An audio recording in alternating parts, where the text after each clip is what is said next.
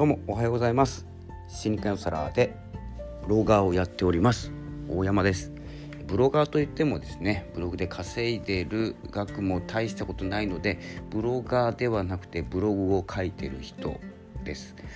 えー、今ですね3年目になりますけれども毎日のようにブログを更新しております。毎日のようにというのがちょっとポイントで毎日書いてません。ということで、え今日ですねそのブログを書くですね。その理由ですね、えー、私の書いている、まあ、一番長く書いているテーマで、えー、みかんノートといってですね、えー、ノート術をやっております。ノート術潜在意識のノート術っていう形で 自分の、え、感情を観察するノートというふうな感じで、え、自分の感情を先に受け取ってしまってそれを未来の感情を熱くしていく。例えば楽しかったというですね感情を先に、感じてしまう。書いてしまうんですね。書いてしまうことで、え、その感情楽しいことがあった時に楽しいがこれ積み重なるんです。というノートです。ちょっと不思議かもしれませんが、え、これをノート術として、え、結構な記事数になると思うんですけど、え、この間なんか半分ぐらい消えてしまったのでまた書き直したり、えどこかで探して見つけたりしてますので、えちょっとバラバラな感じになってるかもしれませんが、え6ヶ月分ですね。まこれ毎日じゃないんですけど、え1ヶ月単位ぐらいで書いてたかなと思うんですけどでもですねまあ、後半ちょっとですねワーク的に書き進めてくださいということがありましたのであまり記事は進んでないんですけど最初の方は頻繁に更新して加速するように書いております。で中盤ぐらいからは、え、読んでいるよりも書いた方が早いということになりますので、まあ、ステップを踏んでって加速していってまとめるという形で6ヶ月分、え、書いております。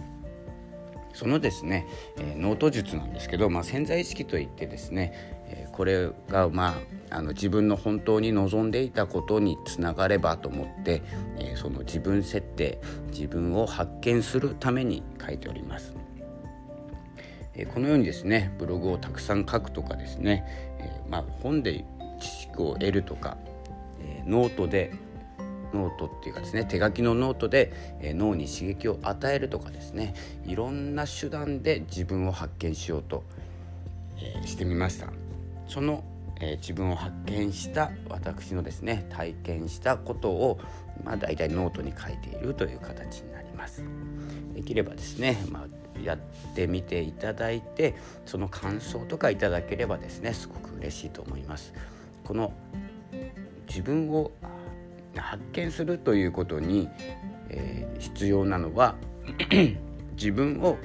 表現することです。まあ、ずっとはあのなて言うんですかこう発信しましょう発信しましょうって言ってるんですけどやっぱりですね、人に聞かれる人に見られるということがやっぱり苦になるとかですね苦痛であれば、え、自分に見られるだけのノートで、え、十分だと思います。え自分で見るこれをですね、え時間を時間が経った時に自分に気づくっていう形でもノートは使えます僕も自分のブログも読み返すんですけれども、え、アメブロとかは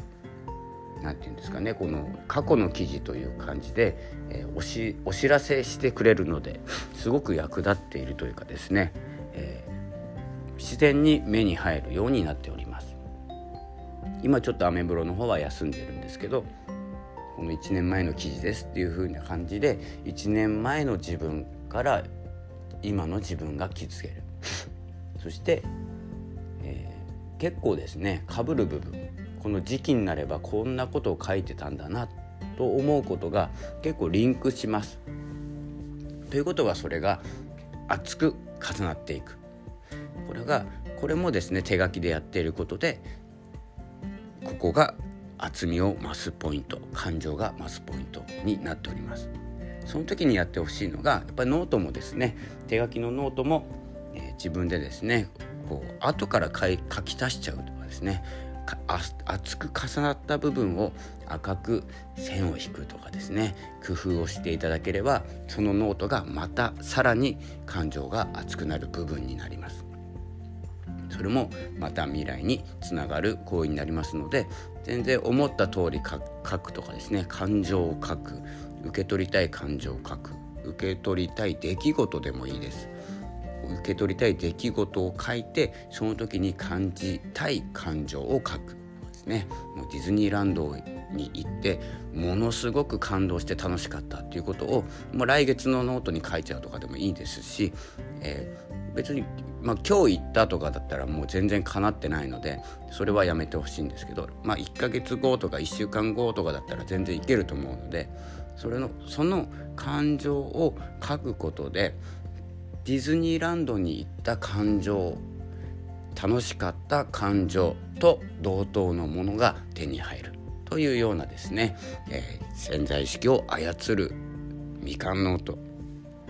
これ不思議なんですけれども、えー、そのような感覚になれると思います。もう感情って感覚なので、えー、楽しい感覚を受け取るためにな自分で何をするかそれしかありませんので、えー、ぜですねやってみてください。そしてやって叶わないんでしたらまだですね疑っているというかですね、まあ、続ける必要があるかなと思います。少し続けていてください。正直に書くこと素直に受け取ることが大事になってきます。今日はですね今日の朝のラジオはこのように、え未感ノートのご紹介でした、えまたですね明日更新いたします。それでは。何か、えー、フォローとかですね何かコメントとか書けるんでしたっけ？これ。分かんないんですけど何かコメント書ける、まあ、機能がありましたら